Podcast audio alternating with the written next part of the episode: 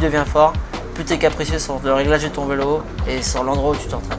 C'est-à-dire que plus tu es fort et plus tu deviens exigeant et ça on peut, peut rien y faire, c'est normal. Tu j'ai pas envie d'avoir une contrainte par rapport à l'endroit où je m'entraîne ou par rapport à mon vélo. Parce que aussi ça fait longtemps que je fais et que ce que je fais, euh, j'ai pas envie de perdre de temps hein, à cause d'un sol poussiéreux ou à cause d'un frein qui freine pas. Pour moi ça c'est vraiment de la perte de temps.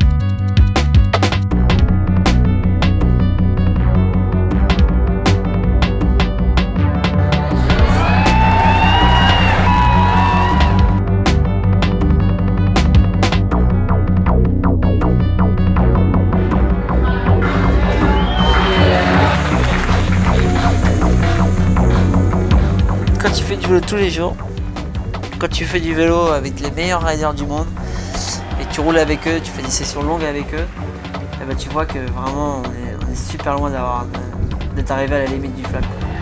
Et ça devient de plus en plus fermé parce que ça devient tellement dur. C'est vraiment de plus en plus dur parce que maintenant, euh, au contraire de il y avait il y a, un ou deux ans, maintenant il y a plus, on peut plus, tu peux plus te cacher derrière des figures plus ou moins dures, stylées, passer pour un mec fort. Maintenant, si tu veux être un mec fort, faut sortir des phases les plus dures qui existent et puis les faire à ta sauce.